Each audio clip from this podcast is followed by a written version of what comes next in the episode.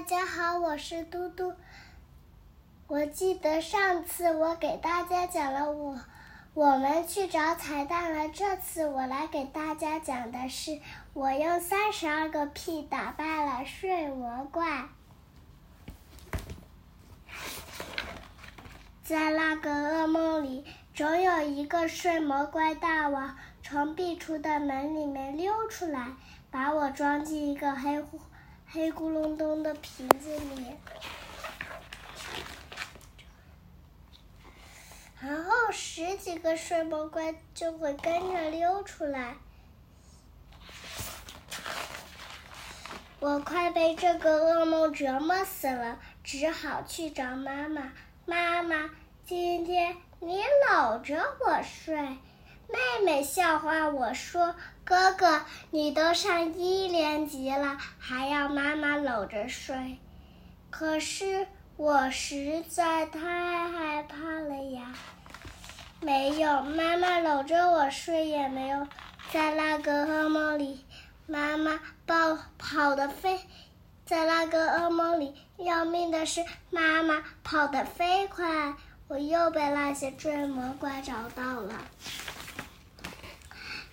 要是我把睡魔怪。要是我把壁橱的门堵住，睡魔怪大王说不定就出不来了。见我天天做噩梦，妈妈也着急了。妈妈找来了奶奶，妈，你说我为什我要不要带孩子去看看医生？奶奶说看啥看？这又不是病。你爸小时也是这样。我想想，他是上几年级上好的？哦，对了，是三年级。三年级，那我还要上两年的噩梦。不行，大人靠不上，我要自己想办法。在那个噩梦里，我光脚逃得太慢。在噩梦里，我穿上了一双球鞋，这样会有用吗？不知道，没事又怎么知道呢？在噩梦里，我跑得飞快，可是睡魔怪们跑得更快，我又被他们折磨死了。可是有一件事我成功了，我成功的把球鞋穿进了噩梦里。这天晚上，在爸爸的我在爸爸的柜子里面翻翻翻，翻出来了一双强光手电。这天晚上，我开着手电睡觉，这样会有用吗？在噩梦里，嗯，睡魔怪们说：“妈妈的呀，我的眼睛，我的眼睛着火啦！”第二天晚上，我继续开着手电睡觉，可我没想到是的时候，嗯，睡魔怪们每人都带上了一个。强光手电把我闹得都睁不开眼睛啦！第二天我起晚了，我打开冰箱，抱出来了一个榴莲。天哪，妈妈怎么爱吃这么臭的东西呀？我有主意了，就把这个榴莲送给那群睡魔怪，尽管臭的要命。第二天晚上，我钻进了被窝，抱着榴莲睡觉。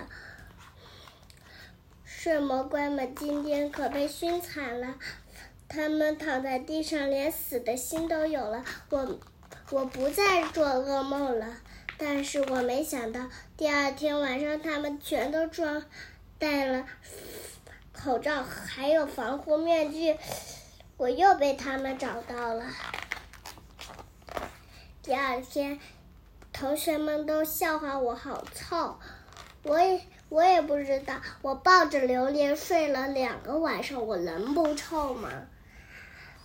噗噗缠着我问：“喂，你怎么这么臭？你如果想臭的话，我就给你一个秘诀。”呀今天晚上我对妈妈说妈妈我要吃炒黄豆。妈妈说吃炒黄豆你会哐哐哐的放屁的。我我说我就是要哐哐哐的放屁。妈妈比不过我只好给我炒了一一碗香喷喷的黄豆。嗯我我我迫不及待地钻进了被窝，我从来没有这么迫不及待。在噩梦里，睡魔怪们说：“喂，臭小子，你今天怎么什么武器都没带？”我说：“在我的肚子里。”睡魔怪们都哈哈大笑起来，可是他们只笑了七秒，因为第八秒，哐哐哐哐。哐哐哐哐哐哐哐，哐哐哐哐哐哐哐，哐哐哐哐哐哐哐，哐哐哐哐哐哐哐哐，哐。